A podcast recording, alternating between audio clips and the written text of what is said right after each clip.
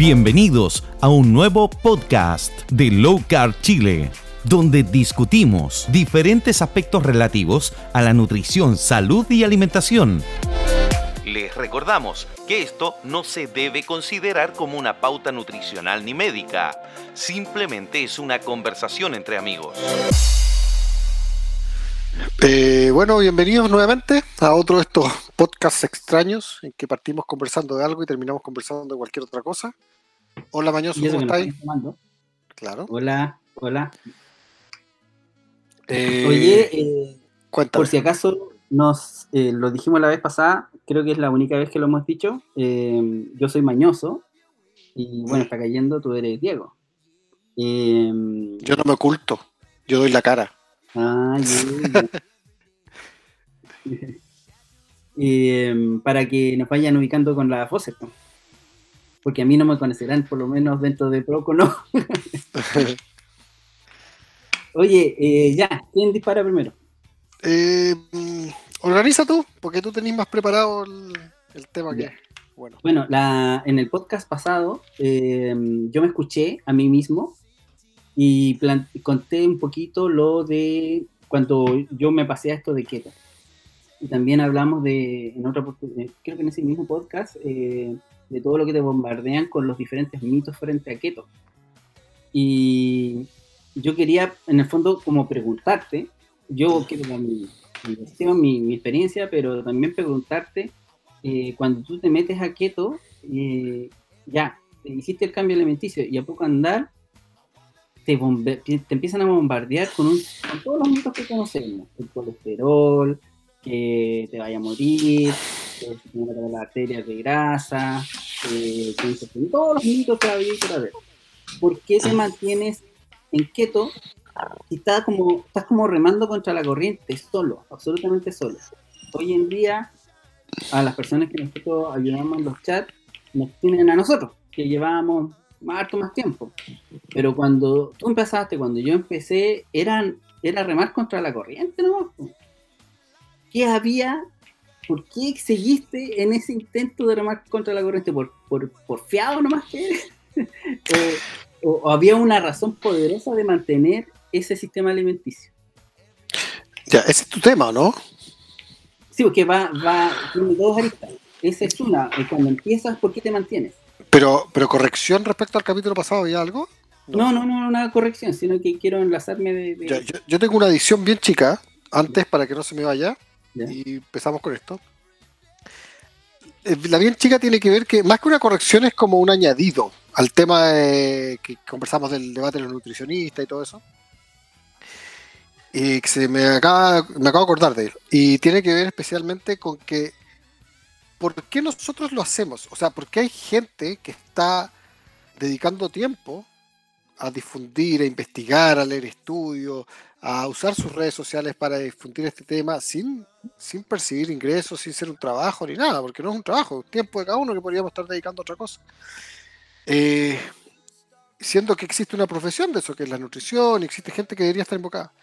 Y es, es, es porque no están cumpliendo su labor porque no están, no están investigando, no están ofreciéndolo, no están viéndolo como alternativa y básicamente por eso es, es porque la ciudadanía o las personas están supliendo un vacío que tienen los profesionales de nutrición en relación a esto. Y si yo le pregunto a cualquiera, ¿quién me recomienda una nutricionista experta en dietas bajas en carbohidratos? Te juro que yo creo que con los dedos de una mano. Entonces era simplemente para poner el, ojo y para eh, poner el tema de que ahí, ahí es por eso que ocurre. Si todas estuvieran arriba de caballo con el tema, sería distinto. No estaríamos ni siquiera preocupados de esto, creo yo. Pero bueno, empecemos con el, el tema tuyo que está harto más entretenido y que tiene que ver por qué yo seguí o por qué uno sigue abocado, por qué uno sigue haciendo keto si uno ya sana. ¿Cierto? No, no, no, no. La pregunta es al comienzo. Cuando tú partes al comienzo, ¿Mm? eh, tienes todo el mundo en contra. Y te empiezan a criticar desde que te, te veis muy flaco, que eso no es normal, que todos los mundos para ver. Y, y aún así uno sigue. Ya, yo creo que hay dos tipos de personas ahí. o dos tipos de situaciones, más que nada. La primera tiene que ver con la persona que lo hace simplemente para bajar de peso y dice, mira, esta, esta dieta la toma, la toma, la hizo el vecino, la hizo un amigo, no sé qué, bajó de peso y yo entro a bajar de peso. Y frente a esas críticas, esa persona está un poco desnuda, o sea, no tiene mucho que responder, porque no, no lo ha investigado más allá, de hecho, ni siquiera, con suerte se leen un par de pautas en internet. Y está el otro tipo de persona que es la persona que investiga, es la persona que hace el trabajo de, leer, de investigar, de, recabar información, de, de hacer toda la pega porque justamente no, no lo hacen los nutricionistas. Entonces, lo hace, hace la pega y se encuentra con este mundo que es como la Matrix que le hemos dicho, que te das cuenta que estaba todo mal y era todo al revés. Y yo creo que esta segunda persona o segunda situación es la cual está más preparada frente a esas críticas. Y esas críticas normalmente son infundadas o son sin fundamento. O sea, la crítica normalmente es muy básica. Sí, estamos, estamos claros. Pero, pero eh, estás hablando de cuando ya tienes el conocimiento. Eh, mi pregunta es, antes de eso, tú empezaste en esto y no, no leíste todos los libros y empezaste con la alimentación. Mm, es que en mi caso entonces no aplica. No, tú, yo... tú un poquito seguro y, dijiste, esto puede ser, te lanzaste, estás ahí a caballo con el, tema alimenticio, te estáis sintiendo bien, pero todavía no lo sabes todo. Y empiezan a bombardearte con esta cantidad de mitos que en un sano juicio, por lógica, debieses frenar porque eh, el, dogma tradicional, los, profesionales, los que te dicen que no. ¿Por qué seguir? Es que a mí no me ocurrió eso, es el problema. Yo no sé cómo responder esa pregunta porque a mí no me ocurrió. Yo, yo empecé haciéndolo y empecé estudiándolo. Y yo creo que cuando llevaba cuatro horas de estudio, yo sabía más de lo que sabe nutrición cualquier persona de la que me critica siempre. Porque ah, nadie sabe de nutrición. Entonces, si a ti te explican, te pueden explicar en una hora el tema de los huevos, el tema de la grasa, el tema de los carbohidratos, que sube el azúcar en la sangre, listo. O sea, se acabó. Con eso tú ya tienes mucha más información que la que tiene el promedio de las personas. Si la gente no sabe ni lo que es la glucemia, ni la glicemia, ni, nada. Estás diciendo que tú te metiste a esto como eh, seguro de que está, iba bien, que estaba haciendo lo correcto. Es que mi experiencia personal es distinta, porque yo, yo me metí, primero fue mi madre, fue la primera que se metió a esto. Que ella toda su vida comió grasa, carne, no, no tenía. Siempre fue bien rechazado los carbohidratos. El único carbohidrato que comía harto era fruta. Y era buena, buena para la fruta. Era la fuente de fruta, o sea, la fuente de sandía con melón, así, rica fuente de fruta. Y llegó a desarrollar hígado graso. Y eso que ella no comía. No comía mm, dulces, nada, ni tallarines, ni arroz, nada, nada, nada. Comía carne, grasa y fruta.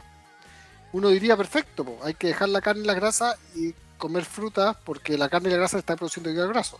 Bueno, justo fue al revés. Dejó la fruta y dejó y aumentó incluso la carne y la grasa y, terminó sin hígado graso. Pero por eso fue. Entonces, como empezó ella, y yo soy medio escéptico, ella es mucho más esotérica, en el sentido de que creen, no sé, más en las cosas, flores de Bach y cosas más así. Yo no creo en nada de esas cuestiones. Entonces, como para ayudarla a ella, yo dije, a ver, voy a leer aquello que me estás diciendo que te hace bien para, no sé si desacreditarte o demostrarte que estás incorrecto, que la ciencia no dice aquello. Pero, por sorpresa, me encontré con un mundo que era al revés. O sea, ella estaba en lo correcto cuando empecé a investigar la ciencia y empecé a investigar la información. Y por eso me subí a caballo. Mm. Entonces, y no me ha pasado, ojo, porque la, para decirlo, o sea, con, respeto, como dicen por ahí, pero las burradas que me ha salido mi, vieja a veces, por ejemplo, el tema del, una vez, no sé, el, cloro, no sé, hay una cantidad de tonteras que andan dando vuelta que normalmente se las, se las contradigo, pero en este tema específico ella tenía la razón absolutamente. Bueno, y además está la experiencia práctica de por medio. Claro, exactamente. Bueno, te cuento mi caso. ¿Mm? Eh, bueno, es que no te acuerdas, ahora te vas a acordar, pero yo ya he contado un par de veces mi historia. yo no me metí a esto para bajar de peso. Yo me metí a esto por hambre. Me cansó tener hambre todo el tiempo. Eh, estuve con dieta Nutri un año y medio y yo religiosamente comía cada tres horas. Se está escuchando como despacio, acércate más. ¿Sí? Ahí, ahí, ahí está mejor. Y y yo religiosamente, haciendo todo lo que me habían indicado hacer, eh, produje, eh, llegué a un estado de hambre constante. Y eso me cansó. Entonces cuando de repente me, me hablan de, del método Grech, leí el libro y todo me hizo sentido y bueno, dentro de todo lo que está ahí es que dejas de, dejas de sufrir hambre, eso me llamó la atención a mí. Entonces cuando me meto a esto, eh, ya habiendo leído el primer libro, eh, empecé a investigar más. Y en, el, y en ese transcurso es que eh, me, me, llegaron todas estas críticas y qué sé yo. Eh, pero eh, me valían nada las críticas. Eh, ¿Por qué? Porque yo ya tenía cubierto mi primer gran problema, el hambre. Del día uno yo dejé de sentir hambre. Y con el paso del tiempo eh, voy comi he comido menos cantidad de veces, que fue el, lo que hablamos en el podcast pasado, que yo te comentaba de que hoy en día como un plato mucho más grande, individual que, que comía antes, pero como menos veces en total, o sea, menos cantidad en el, en, a lo largo del día. Y, y a pesar de eso, que comía tres veces al día, eh, mi problema, el del hambre, estaba solucionado. Y eso me motivó a investigar más. Entonces, cuando yo de repente me, me, me enfrentaba a una situación, oye, no, es que las grasas se te, te llevan a las arterias, yo no tenía la respuesta. Y yo iba y empecé a investigar. ¿no? Y ahí descubrí que eso no era así, ¿cachai? porque eh, yo quería seguir con lo que estaba haciendo porque yo cachaba que me estaba haciendo bien.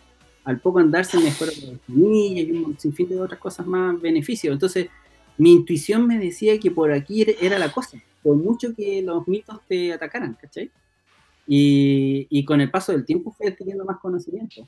Generalmente fue esa la movida, es decir, eh, alguien me decía algo, yo no tenía la respuesta, pero intuía que era, yo estaba lo correcto. Entonces investigaba para tener la respuesta correcta a la siguiente oportunidad que alguien me la dijera. Bueno, eh, me gustaría entrevistarlo a todos los del grupo, pero bueno, sería un eterno. Eh, y luego se me ocurrió eh, que la respuesta entre, en el caso de tú y yo es como más obvia. Eh, tú estando hoy en día en keto, tú vayas a cumplir cuatro años, algo así, ¿no? Más o menos. Ya, yo estoy a punto de cumplir tres años. Estando en, en tantos tiempo, uno ya está sano, claramente. ¿Por qué te mantienes en keto? Si ya estás sano. ¿Mm? Porque la, la, la, ideología tradicional de cualquier sistema alimenticio es, es, es, como, es como un castigo, ¿cachai? Es lograr la dieta y de ahí vuelves a lo que estabas. Claro. Ya, ¿por qué te mantienes? Esa es la pregunta. Porque eso, esa, esa pregunta nace de la concepción errónea de lo que es la alimentación ideal. Porque esa, esa pregunta la haría, por ejemplo, una nutricionista o un nutricionista o un doctor que no sabe lo que es keto y que cree que es una dieta es una dieta particular, específica para ciertas condiciones y que se puede hacer de forma reducida y por un tiempo acotado.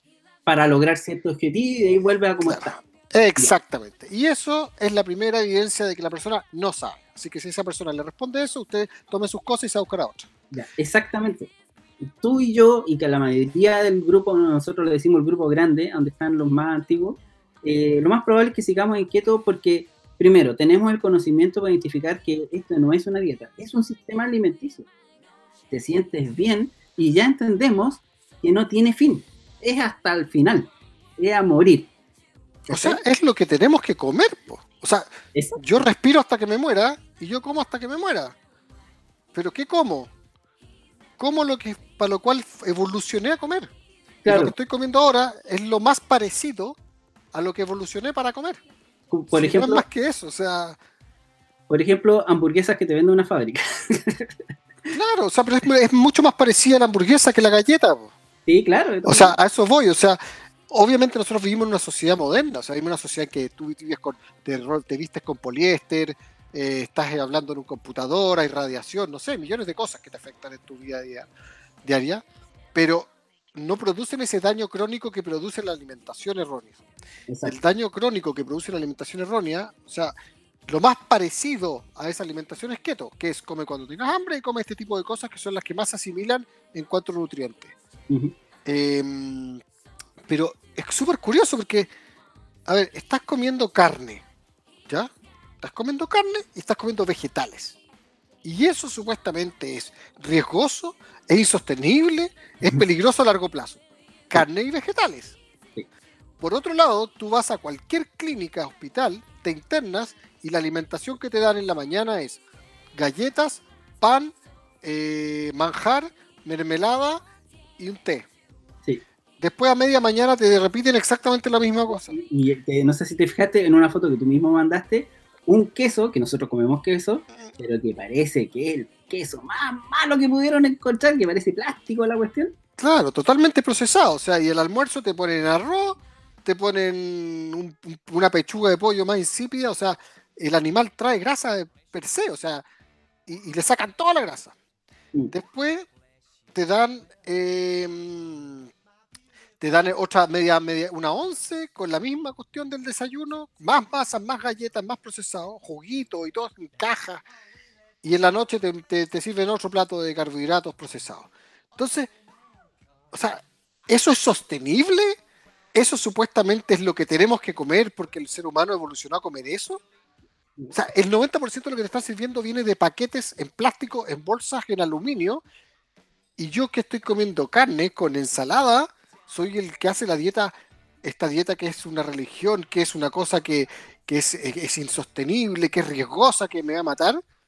Compadre, estoy comiendo carne con ensalada. ¿Sí? O sea, ca- ¿cachai lo absurdo que es? O sea, es absurdo y no se dan cuenta. Entonces, lo más, lo más tragicómico es que no se dan cuenta. Sí, sí. O sea, Y, y- y te culpan a ti, o sea, tú eres el que está equivocado. compadre, estoy comiendo huevos. huevos. O sea, ¿qué vas a buscar si te, quedas en un bosque parado? No te vas a ir a buscar alcachofas, brócoli y no sé, y pan y galletas, weón. Si te quedas en un bosque porque te cayó el avión y no tienes nada que comer, vas a ir a buscar huevos de pájaros, vaya a matar pájaros, vaya, vaya a cazar. O sea, no te vas a poner a comer tampoco hojas de una planta de un árbol porque puede ser venenosa. Exacto. O sea, Exacto. a, a- a hormigas, vaya a comer bichos, qué sé yo, cualquier cochinada que se rastree y se mueve, porque tú sabes que ese animal no te va a envenenar, a menos que sea una rana, no sé. Pero, eh, no sé, eh, no tiene ninguna lógica. No, ninguna, ninguna. Y, y es, es como curioso, eh, ya, exclu- excluyamos a todos los profesionales de la salud. ¿Mm? Eh, personas como tú, que no entienden, que no saben. De simple lógica uno se daría cuenta, pero estamos tan bombardeados con el tema, eh, el tema tradicional de alimentación que tampoco caen en la cuenta. Y, y ahí uno entra en la lucha y por eso es que esta sensación de como una chica que entró hace poco al grupo, eh, llegué al grupo que pertenecía, porque todos hablamos el mismo idioma. po. Finalmente encontró el grupo que escucha lo mismo, o sea, entiende lo mismo que ella entiende. bueno, eh, por es- esta misma razón, cuando ya nosotros tenemos asentado esta idea, eh, yo me, me dije a mí mismo, mismo, ya que eh, un keto que lleva mucho tiempo se sale muy seguido, pensando en este, en este concepto de- eh, nutricional tradicional de dieta por poco tiempo y vuelvo atrás. Entonces, eh, la hipótesis era que no, que los que somos keto por mucho tiempo nos salimos poco, porque entendemos que esto es para siempre, para al final de nuestras vidas. Y por esa razón es que tiré la encuesta en los grupos. Eh, y bueno, pa- para las personas que no son de los chats, tenemos dos grupos, un grupo de avanzados y un grupo de novatos. Y la verdad es que estoy sorprendido. No es lo que yo esperaba. Te doy los datos. Dale. Un 67% de la gente eh, confesó que se salía una vez cada cierta cantidad de tiempo. Pero, Una- ah, una, una vez al mes no lo sabemos. ya, Pero no dos veces seguidas, o sea, no dos días seguidos. ya. ¿ya? Eh, un 28% de la gente eh, confesó que se salía entre dos a tres días seguidos. Es decir, un día comía carbo, el otro día comía... Ya, pero ojo, ojo, ojo. Yo ahí tengo una duda que fue, de hecho, yo voté en esa encuesta y ahí tengo una duda. Cuando tú dices se salía, es, yo entiendo, se sale regularmente dos días seguidos. Yo llevo cuatro años en esta alimentación y me salí una vez, que yo recuerde, que tú me la hiciste recordar, dos días seguidos. O sea, no me salgo dos días seguidos, me salgo un día, que ni siquiera es un día, es una comida. Por eso. Entonces- sí. Ya. Eh, de 4 a 8 días, eh, solamente, ah bueno, de 4 a 8 días, un 2%, y gente que haya salido de 8 días o más seguidos. Me sorprendió Eh, en el grupo avanzado no esperé que nadie se saliera tanto tiempo. Hay dos individuos que me, que me gustaría que escuchen el podcast y se, y se confiesen y se arrodillen. Eres, eres un religioso. Eh, Yo creo que deberías dejar que hagan lo que quieran. No, pero es que me, me- eh, volvamos al, al meollo del tema. Eh, se supone que ya estamos montados a caballo, nos va bien, estamos sanos, entendemos de que esto es así. ¿Cómo te sales ocho días? Bueno, habría que. Porque evidentemente te vayas a sentir mal, tú, tú sabes eso. Es que no está de caballo. po. Ya, Eso es. fíjate que en el grupo de los novatos hay uno solo que se salió de, de la alimentación, ocho días seguidos. Sí, porque, a ver, yo lo entiendo, o sea, son dos personas también en el grupo avanzado, tenéis ciento y tantas personas, dos personas en un cuánto, menos de un 2%, entonces no es nada. En realidad, las votaciones fueron 43. El universo votado de los avanzados fue 43. Ya, son dos de 43, Es dos. también es poco, po. o sea, es poco. Si tú me habláis de adherencia, aquí tenéis una, aquí tenéis una comprobación de que, de que la crítica de que esta alimentación no tiene adherencia es totalmente infundada. Porque yo te, yo te, yo te comparo, dime, ¿qué universo de otra dieta, como las dietas clásicas hipocalóricas, de 43 personas que la hagan, solamente dos se salgan? Mm. Y estamos hablando de gente que la hace, que lleva en esta alimentación más de un año. Sí. Yo te aseguro que ninguna dieta logra esta adherencia. Entonces, bueno, eso al margen. Bueno, y eh, a mí me gustaría, de verdad que, más allá de, de- de la broma de que se confiesen o no, me gustaría saber por qué se salieron tanto tiempo, cómo se sintieron, qué les pasó, por qué volvieron. Interesante. Sería interesante saber. Yo, sí, yo para salirme todos esos días tendría que comprar comida. Porque no tengo comida para salirme tanto. Para salirme con carbohidrato y todo eso. Ocho días seguidos. Ah, sí. Tendría que comprar comida para poder salirme tantos días porque no tengo en mi casa comida. No tengo. po. No, pero oírte, por ejemplo, los que trabajan en minería 7x7. Bueno, ahí sí.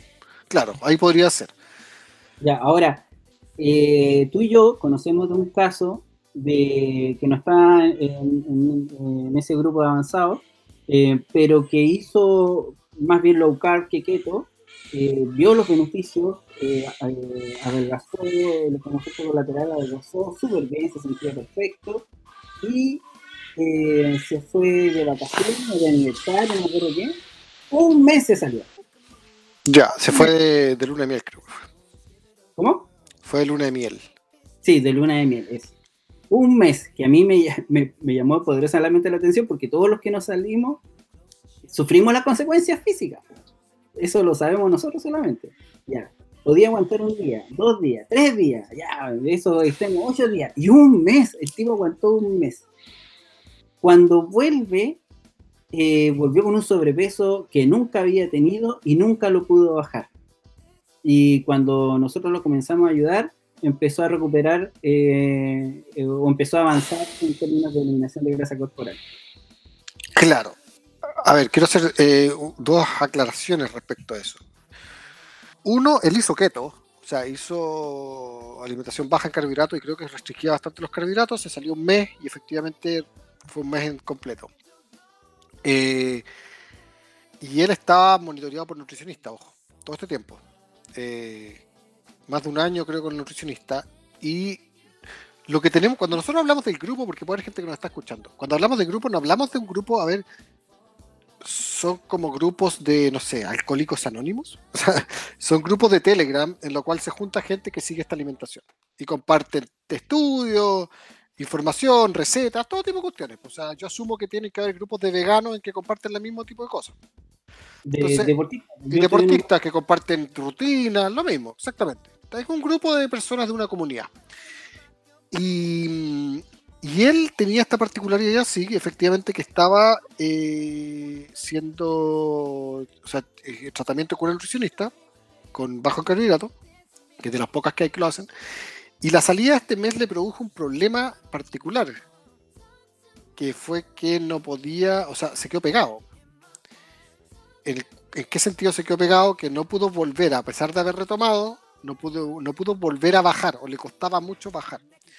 Ya haciendo en detalle esa parte, haciendo lo que hizo al comienzo cuando sí le funcionó. Exactamente. Ya, entonces, y ahí quería llegar yo. Eh, ¿Por qué? ¿Por qué le pasó eso siendo que hacía exactamente lo mismo? ¿Por qué la segunda vez que lo aplica, habiéndose salido, eh, digamos en chileno, así, se hizo cagar un mes, ¿Mm? y después no le funcionó este sistema alimenticio? El que hizo primero. Ya, yo creo que tengo una respuesta a eso. Tiene que ver con que la obesidad no es sinónimo de enfermedad. ¿Ya? O sea, hay, muchas personas, hay muchas personas que siguen esta alimentación para revertir diabetes. De hecho, se ven, por ejemplo, en los estudios de Halberg, que, eh, ah, por si acaso los quieren buscar, son los de Virta. Busquen Virta Health y ahí tienen todos los estudios que ellos están haciendo. Tienen un randomizado a tres años ya. Virta con B corta. Sí, Virta, V corta y RTA. Virta Health. Y, em, y lo que ocurre es que hay gente que, revierte diabetes, o sea, deja de usar insulina, quedan solamente con, con metformina, eh, mejoran todos sus indicadores, estamos hablando de hemoglobina glicosilada bajo 6.5, que sobre 6.5, o sea, el 6.5 y 7 se entiende para un diabético en la medicina como que ya está controlado. Estas son personas que llegan a 5.2, 5.5, a hemoglobinas glicosiladas que con medicamentos no se, no se ven. Son, y son de personas sanas. Eh, pero siguen siendo obesos, o sea, siguen, siendo, siguen teniendo sobrepeso y no lo bajan y quedan ahí. Y ese es como el estancamiento, se podría decir. Pero lo que ocurrió con esa persona es que se desinflamó, se deshinchó. Entonces lo más probable es que con este personaje lo que le ocurrió fue que la primera vez que lo hizo, revirtió enfermedades, revirtió su inflamación, revirtió su hiperinsulinemia, se puede decir. La segunda vez que lo hizo, venía en un cuerpo que ya venía mucho más saludable, se podría decir, o con, menos inflamación.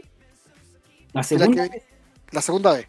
La segunda vez, tú dices que tenía menor inflamación después de 30 días de carbos. Sí, porque estuvo un año en keto y comió 30 días de carbo. La primera vez venía de 30 años en, comiendo ah, ya, ya, entiendo la Entonces viene una persona que viene menos de mercado, viene, viene, viene con un con un cuerpo que claramente se pasó comiendo carbos, pero no es lo mismo pasarse comiendo carbos un mes que 30 años hoy. Él, ya había revertido ciertas condiciones. Em, ¿Y por qué no bajó? Porque el cuerpo busca un status quo. Y por eso cuando uno se estanca, y uno dice, mira, me he bajado tanto, pero todavía me faltan, no sé, 10 kilos em, y no los puedo bajar a pesar de que sigo alimentándome así, es porque tu cuerpo encontró ese status quo, o sea, estás en un equilibrio saludable. Incluso hay estudios que ven que, que, que demuestran que hay personas que tienen más grasa corporal, tienen menores probabilidades de enfermarse de ciertos virus y de infectarse y morir de infecciones que personas que tienen menos grasa corporal. Entonces el cuerpo buscó y encuentra su estatus en el cual está cómodo. Ya si quieres seguir bajando hay técnicas, hay más ayunos, incluso tienes que empezar a pensar incluso en restringir la cantidad de alimentos y ahí entramos en lo que le ocurrió a él y que fue lo que hizo que se empiece a sentir mejor. Que lo comento sí, claro, Ya, bueno, lo que le ocurrió a él, que en esta comunidad en que estamos, que conversamos y todo, es que él tenía un, elemento. Nosotros empezamos a ver los platos que él, porque ahí todos comparten sus platos, lo que comen y todo. Y los platos que él mostraba eran platos grandes, o sea, era harta comida. Tres pechugas, me acuerdo. claro, tres pechugas y ocho chorizos, no sé. Siento que yo no como esa cantidad, yo como poco, tú comís más que yo, pero tú tampoco llegas a esa cantidad de comida, o sea, es, harta comida. Yo, yo mido un metro ochenta y tres, eh, podríamos pensar que por la diferencia de estatura yo tendría que comer más, y yo no llego a esa cantidad de comida. No, es, harto lo que, él, lo que comía. Y a su vez le preguntabas, ¿te sientes saciado después de ese plato? Y no. Incluso podía seguir comiendo. Y al día siguiente, snack y cosas por el estilo. ¿Qué señal es cuando tú dices no siento saciedad? ¿Qué es lo que actúa ahí? ¿Qué es lo que te impide sentir saciedad? Básicamente saciedad es una hormona muy particular, o sea, más de una, pero nos vamos a concentrar en una, que es la leptina. Y existe la resistencia a la leptina, y la mayor porcentaje de las personas que son resistentes a la leptina normalmente son obesos. Es muy normal que un obeso tenga cierto nivel de resistencia a la leptina. la leptina es una hormona que se encarga de, de avisarte de que estás saciado, de que tienes que dejar de tomar y de comer algo. Y las hormonas todas se secretan por un estímulo. O sea, yo como carbohidrato, secreto insulina. Yo, la leptina se, se secreta en, en razón de las grasas. Las grasas son el macronutriente, se podría decir, que más, más promueven la secreción de leptina. Lo que ocurre es que cuando tú eres resistente a la leptina es porque has secretado mucha leptina y tus células no responden a esa señalización de la leptina. De decirte, deja de comer. Al igual que, eh, eh, a ver, es como con los antibióticos. Cuando hay un exceso del antibiótico, el cuerpo se hace resistente al antibiótico. Cuando hay un exceso de insulina, te hace resistente a la insulina. Cuando hay un exceso de leptina, te hace resistente a la leptina. Y lo que le ocurría a él era que era resistente a la leptina. Y cuando hay alguien resistente a la leptina, tú no puedes decirle come a saciedad, porque él no, no sabe cuál es la saciedad. Entonces, una de las ideas que por ahí se le dieron fue, ¿y por qué no comes menos nomás? O sea, si hoy día te estás comiendo cuatro huevos y ocho chorizos, mañana comete seis chorizos o dos pedazos de carne y dos huevos en vez de cuatro. Y deja de comer cuando esté esa cantidad de comida. Y el hambre te mata. Es que no, porque él no era que tuviera un hambre que lo matara, era que no, no tenía saciedad. O sea, no, no, no cachaba cuando paraba, cuando tenía que parar de comer. Entonces, paraba de comer dijo, ok, comí menos y paré de comer. Y el otro día, ¿cómo te sientes? ¿Sabes que me siento bien? No estoy muriéndome de hambre, podría seguir comiendo, pero me siento bien. Bueno, al otro día lo mismo. Al otro día lo mismo, al otro día lo mismo. Al cabo de dos, tres semanas, había bajado la cantidad de ingesta notablemente. O sea, sus platos eran literalmente la mitad. Y se sentía mejor, se sentía con más ánimo, se sentía con más energía y cada vez sentía como que encontraba más la saciedad y llegó el punto en que empezó a dejar comida en el plato. Ya, pero estás omitiendo un detalle importante. ¿Cuál? El porcentaje de grasa ingerido. Ah, ese fue otro de los elementos que adecuó. Antes no contaban los macronutrientes. Y esto es importante. No es una buena estrategia contar los macros porque es aburrido, es, complicado, es fome y todo. Pero en este tipo de casos. Yo, que me gusta la cocina, aplica a platos simples. Presa de. Claro. Con acompañamiento de, que también es simple. Pero ponte tú una lasaña, ¿cómo la contáis? Claro. Entonces, en alguien que está con resistencia a la leptina, que no encuentra la saciedad y que está monitoreado por una nutricionista, lo ideal es que la nutricionista le enseñe a usar una aplicación como Chronometer, podría ser, que es la que usó él, en la cual te cuenta los macros. Y, él definió macros, o sea, 70% grasa, 5% eh, carbohidratos y 25% proteínas. Y esa era su ingesta diaria. Aumentó mucho la grasa porque estaba comiendo aproximadamente 50% grasa y casi... Me, acuerdo que el primer día que empezó a contar macros, ya con esta idea, con este objetivo en mente, eh, comió como lo mismo y se dio cuenta de que no estaba llegando efectivamente a, a, los 70%, a 70 de grasa. Exacto. ahí él cayó en la cuenta de que, ah, ¿qué, falló? Si me serví tremendo plato. Era el porcentaje de grasa en ese plato. Exacto. Empezó a hacer correcciones. Menos, menos proteína y aplicaba más grasa, más tequila, mayonesa, palta y otras cosas más. Y lentamente empezó a aumentar la cantidad de grasa y en la medida en que la grasa iba aumentando, su apetito iba eh, controlándose. No sé si disminuyendo, pero controlándose. Claro. Y lo que le ocurrió fue eso, que incluso sin contar calorías, o sea, aquí nada es de contar calorías, simplemente contaba los macros. Y contando los macros, es notable porque uno ve las, las, imágenes que comparte de cronómetro y las calorías eran siempre 2400, 2500, 2400, 2500, eran, eran a diario, siempre muy similares, eran casi como, como si alguien le hubiera dicho esta es tu pauta de alimentación. Y el cuerpo mismo se reguló aquello. Y la última semana, las que ha compartido, ya va en 1900, 1800 sin que nadie le restrinja nada, sin pasar nada de hambre y solamente aumentando las grasas. El límite es la saciedad. Exactamente, y no es porque las proteínas no te den saciedad, o sea, las proteínas, las proteínas no tienen como objetivo generar energía, las proteínas tienen como objetivo estructura. Exacto. Entonces, si tú ocupas más espacio en proteína, por ejemplo, muchas pechugas de pollo, y no tienes grasa, vas a ocupar grasa a la saciedad. Entonces, por eso mismo es importante el nivel de grasa. porque él, necesitaba aumentar la cantidad porque no estaba llegando al porcentaje de grasa para pa esa saciedad. Por eso era tanto. Y más grasa siempre es menos ingesta general. Sí. O sea, menos calorías se podría decir, o menos cantidad de comida. Sí, Si tú aumentas la grasa, te va a bajar la ingesta porque vas a tener más saciedad. exacto. Y esa es la clave. Ya, ahora yo tengo una pregunta importante. Tú recién mencionaste la resistencia a la insulina, ¿Mm? que es un exceso de insulina. ¿Sí? O sea, es hiper- hiperinsulinemia y posteriormente la resistencia a la insulina. Ya, exacto. Entonces, ¿qué hacemos nosotros en keto? Eh, dejar de que ese cuerpo tenga tanta insulina circulante. Claro. comemos bajo en carbohidratos. Es decir, es resistente a la insulina, menos insulina. No hacemos que coma más carbohidratos, hacemos que coma menos carbohidratos. Exactamente. Ya, y, eh, explícame tú por qué esto no es así. En este caso, él tenía una supuesta resistencia a la leptina. Pero- tenemos más grasa para activar esa leptina. ¿Por qué, fue, ¿Por qué funciona al revés de la insulina? Porque no es la grasa la que causa la resistencia a la leptina. ¿Se entiende? Sí, O sea, no es el exceso de grasa la que causa la resistencia a la leptina.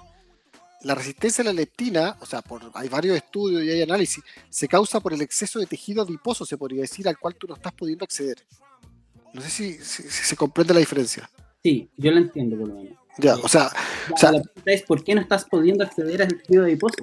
claro, o sea, tú estás comiendo sin saciedad porque no hay un, no hay un, a ver, a ver, déjame- mira, voy a explicarlo con el tema de los equilibrios de la grasa. Cuando tú haces una alimentación baja en carbohidratos, tu fuente de energía principal es la grasa, ¿cierto? Sí. Ya. Esa grasa puede provenir de la grasa que comes o de la grasa que tienes almacenada, Exacto. que está en el rollo. O sea, la grasa del El Michelin. El Michelin creado por el Super 8 que te comiste hace no sé cuánto tiempo, ahí está la grasa. Y esa grasa es energía acumulada, es energía que tenemos que usar pero no estamos usando. Y no estamos accediendo a ella porque comemos carbohidratos. Cuando tu cuerpo está en un equilibrio, aunque tengas sobrepeso, cuando está en un equilibrio, tú vas a sacar cierta cantidad de grasa de tu, de tu acumulación, o sea, de, de lo que tienes en el tejido adiposo, y vas a sacar una cantidad de grasa de lo que te estás alimentando. ¿Cuánta grasa viene del tejido adiposo? No hay como una claridad absoluta, pero hay estudios que hablan de 900 kilocalorías más o menos de grasa que podéis sacar de ahí, dependiendo cuánto mida la persona, lo grande que es. Te falta todavía para, para, para llegar al resto de lo que necesitas como energía basal. Y eso lo sacas de lo que estás comiendo. Tu cuerpo te va a avisar cuánta necesitas más allá de lo que tienes en tu tejido adiposo. ¿Se entiende? Sí. O sea, pero no te avisa cuando hay resistencia a la leptina. No es capaz de avisarte, esto me falta para completarlo. La pregunta es, ¿qué produce ese bloqueo, ese no acceder? Bueno, esa es la clave. O sea, habría que ponerse a estudiar y habría que ponerse a ver, pero lo, cu- lo curioso es que se da en obesos. Se dan en personas obesas, no se dan personas que comen mucha grasa, se dan personas que tienen obesidad.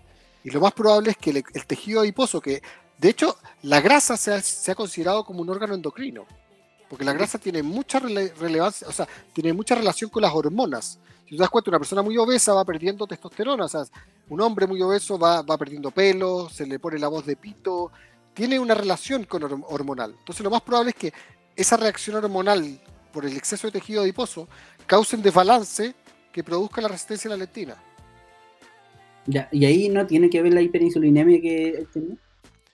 Puede tener que ver, pero la hiperinsulinemia yo no creo que la haya tenido, o sea, él puede tener tenido un grado de hiperinsulinemia, pero no creo que haya sido el factor principal, porque lo que, aus- lo que causa la hiperinsulinemia es hambre desmesurada.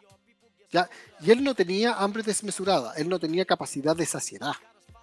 ¿ya? Porque él, si- si- porque cuando, cuando dijo voy a limitar un poco mi comida, no es que haya quedado muerto de hambre, dijo, mira, en verdad, o sea, claro, o sea, ¿podría seguir comiendo? Claro que podría seguir comiendo. Pero, pero bueno, dejemos de comer. Cuando tú tienes hambre es cuando dices, no, no, no puedo aguantarme el hambre. O sea, tengo que seguir comiendo. Y eso no le ocurría. Y cuando tú tienes que seguir comiendo y no te puedes aguantar el hambre, eso no es resistencia a la leptina, eso es insulina. Es exceso de insulina, es hiperinsulinemia. Ujú. Y normalmente se da cuando hay exceso de carbohidratos. Porque, porque, y hay baja de grasas. O sea, ese es el gran error de la alimentación baja en grasas y alta en carbohidratos. Hipocalórica. Porque te bajan ese macronutriente, que es el mayor macronutriente de secreción de leptina, que es la grasa. Exacto. Y, y como es alta en carbohidratos, la gente eh, le cuesta entender que ese exceso de carbohidratos es la que finalmente genera eh, el tejido adiposo. Se va acumulando como tejido adiposo. Claro, exactamente. Pero eso cuesta hacerlo entender porque la gente todavía tiene pensamiento ese de que la grasa que como es la que tengo alrededor de mi cintura y no es así. Claro. Oye, eh, bueno, eh, eran varios temas, no sé si te fijaste a raíz de una misma pregunta porque tenía varias aristas. y creo que ya estamos como cerrando ese, tema. No sé si tú tienes algo más o lo dejamos acá. No, a ver, aclarar que la, vea, la leptina tiene, tiene relación en equilibrio en cuanto a otra hormona que se llama grelina. la, hormona que, la grelina es la hormona del hambre, se podría decir también. O sea, la grelina me da hambre, la leptina me da saciedad. Y el desbalance en esas dos hormonas es la que produce este problema. Y lo más probable es que sea por el tejido adiposo. Eh, podríamos, voy a estudiarlo para el próximo podcast a ver efectivamente si es que hay anuencia o acuerdo de qué es lo que produce la resistencia a la leptina. Eh, así también la, insulina, la hormona de equilibrio de la insulina es el glucagón, que es la hormona que produce, o sea, que, que motiva la secreción de glucosa o síntesis de glucosa por parte del hígado. Eh, el desbalance entre ambas es la que produce el problema.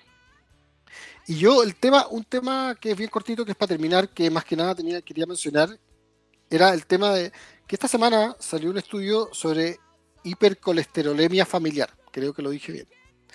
Eh, la hipercolesterolemia familiar es colesterol elevado en la familia.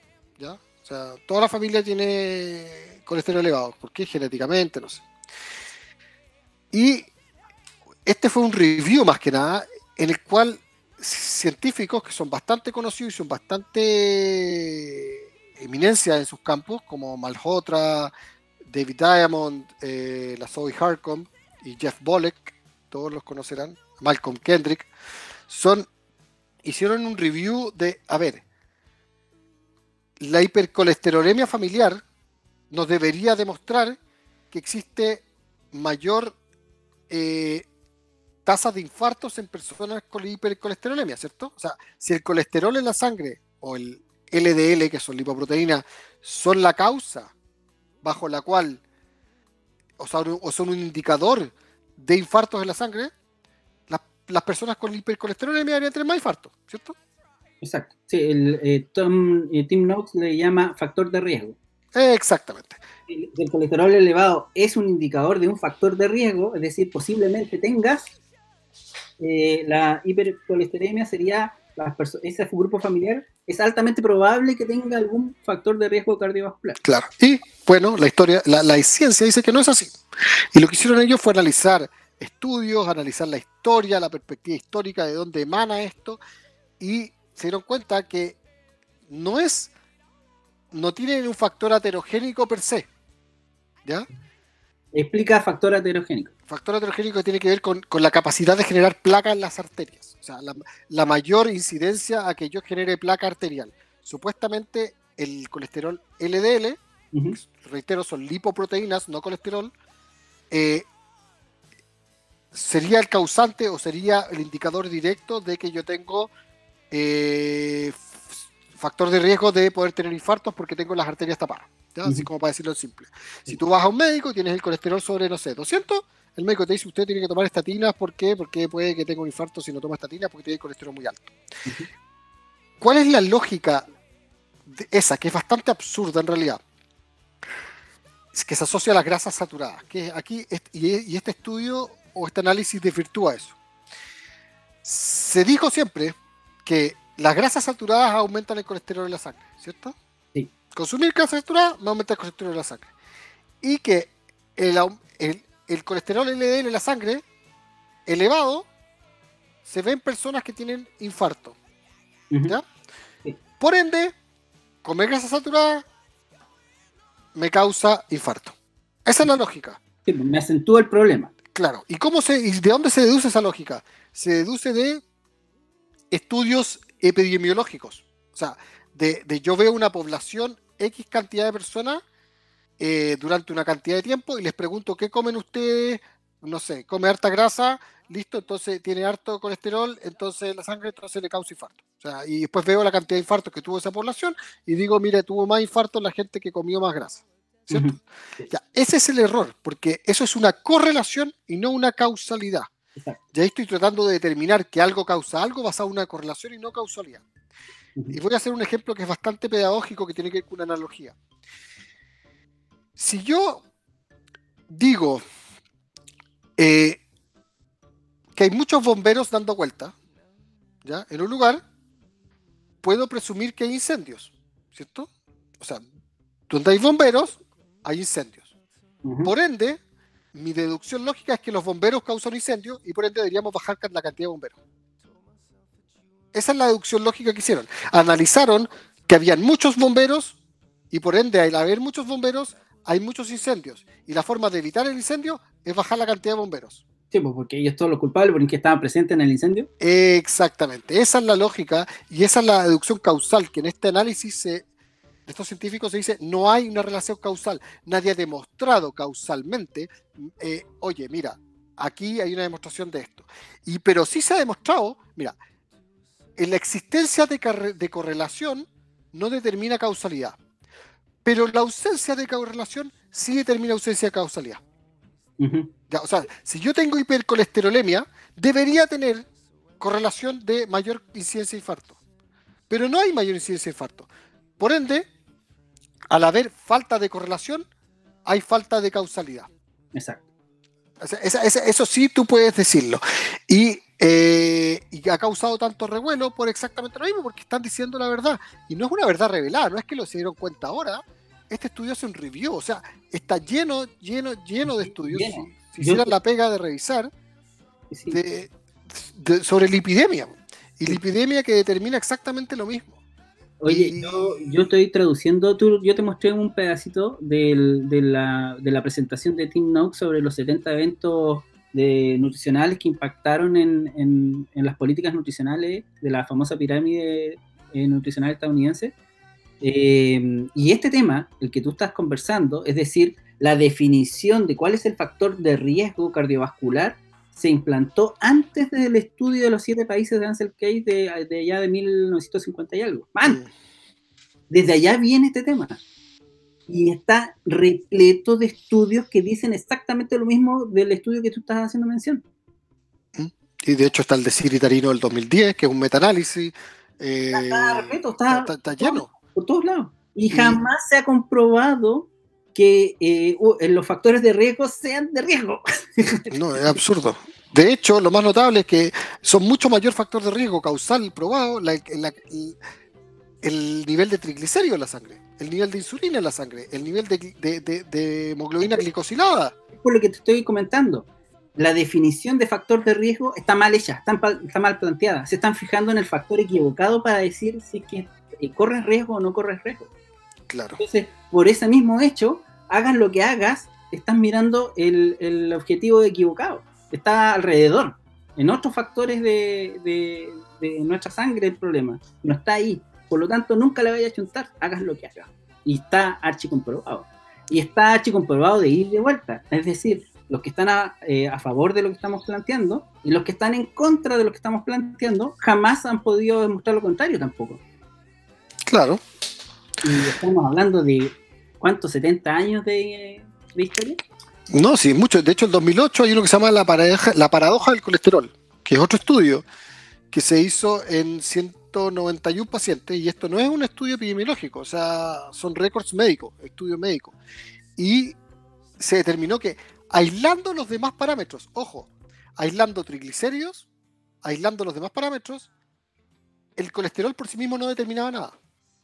O sea, mayor concentración de lípidos en la sangre no era asociado a eh, enfermedad e incluso se encontró que era mucho mayor factor de enfermedad tener menos colesterol en la sangre. Las personas con menos nivel de colesterol tenían más incidencia de enfermedad. No estoy diciendo que tener menos nivel de colesterol causa enfermedad, porque eso es una correlación. Pero, pero sí existía esa, esa, premisa. Entonces, es, es, es, eh, es, curioso que se ponga tan como con tanta seguridad un tema que no, de seguridad no tiene nada. De hecho, pueden encontrarlo, es está el 2018, el DOI es 105114 del 2018. Con ese lo encuentran en, en CBI o Llama o cualquiera de estos repositorios de estudio. Y está lleno, está, está, absolutamente lleno de estudios, sí. Entonces, no es una verdad absoluta, es menos que una verdad absoluta. Eh, es, es un castillo formado eh, en un pilar que es un palito de fósforo. Exactamente. Y eso es lo que vino a remecer este último review, que ha causado eh, súper alta polémica y que, bienvenido sea, porque es hora de empezar a conversar sobre estos temas y es hora de empezar a analizarlo. Hay una gracia en este, en este estudio que no tiene los otros estudios, porque estamos hablando que esto eh, está archi comprobado, hay muchos estudios, pero este tuvo una connotación diferente, tuvo una vista mediática diferente, por eso lo estamos conversando. Porque los otros han pasado sin pena ni gloria. ¿Sabes por qué creo yo? Muy metido en el tema, lo sabemos. Pero este tuvo, llegó más allá, llegó a, oídos de la gente no entendida. Entonces, eso como que llamó la atención. ¿Y sabéis por qué creo yo? Porque creo, ¿sabías que desde el año 2017, creo, si no me equivoco, 2017-2018, que si tú buscas cuáles son las dietas o alimentaciones más buscadas en Google, eh, keto es, pero 5 o 10 veces mayor, más buscada que la que la sigue. Sí. Y la que la sigue es como low carb. Y después, muy atrás, viene el veganismo. Entonces, es como, hay un boom sobre esta alimentación que es tremendo. O sea, es realmente grande en todo el mundo. O sea, yo me acuerdo eh, en los inicios de del chat de Low Carb Chile, éramos muy poquitos. Y me acuerdo que tocábamos este tema. Oye, mira, hace dos, tres meses atrás eh, las búsquedas de Google Trends respecto de keto estaban como empezando a dispararse. Estábamos, en el fondo, la creación de, los, de los chats de Local Chile fueron creciendo casi al paralelo de la, de la, de la popularidad del mismo keto. De hecho, de hecho, los estudios también han crecido. El año 2018 hubo más de 200 estudios publicados en PubMed y Llama sobre esta sobre alimentación baja en carbohidratos. Eh, la Asociación de Diabetes Americana ya la tiene considerada la alimentación, o sea, como un tratamiento válido y recomendado. Eh, la misma Zoe Harcombe estuvo frente al Parlamento inglés junto al Malhotra, ha estado varias veces exponiendo sobre este tipo de alimentación eh, para cambiar las guías nutricionales. La misma Sarah Halberg y otros científicos han estado frente a la, al debate que hay en Estados Unidos para las American Nutritional Guidelines eh, para este tema. O sea, está pasando algo, está, está, está en discusión el tema, pero parece que el memo todavía no llega a Chile. Entonces, lo bueno es que se sabe, y si no se sabe por la por los profesionales y quieren, siguen, quieren seguir desmereciéndolo y todo, bueno, el cambio va a venir por los, por los pacientes. Exacto. Es que te imaginas tú el ha pregonado todos estos años no comer grasa porque es un factor de riesgo, por lo que estamos hablando, y resulta de que tengan que decir, nos equivocamos, coman grasa nomás porque no pasa nada. Me gustaría vivir, eh, ver eso. Eh, Yo creo que eso no va a ocurrir nunca, porque reconocer eso sería reconocer muchas cosas, y sería reconocer que se han equivocado, y sería casi como negligencia médica. Yo creo que va a ser distinto, va a ser una evolución lenta. Sí, sí hasta que finalmente alguien, alguien le va a tener que dar la cara. O sea, digo, va a tener que mostrar, poner la cara para decir esto. Exactamente. Ya, oye, eh, si no tuviéramos reloj, seguiríamos. Sí. Pero tenemos reloj. Todo buena la conversación. Sí. Ya, pues, Diego. Ya, pues, mañosos, que estén bien, todos que estén bien. Gracias por escucharnos. Y... Ojalá que no les demos la lata mándenos dudas, temas, si nos equivocamos, mándenos las correcciones, eh, todo, todo, todo lo que quieran enviarnos. Si tienen alguna duda, algún estudio, necesitan algún estudio que mencioné u otro, me avisan, yo tengo todo guardado, recopilado y, anotado. Si quieren hacer un podcast de, informática y cosas eh, tecnológicas, también lo podemos hacer. ya, digo. Chao, que estén bien.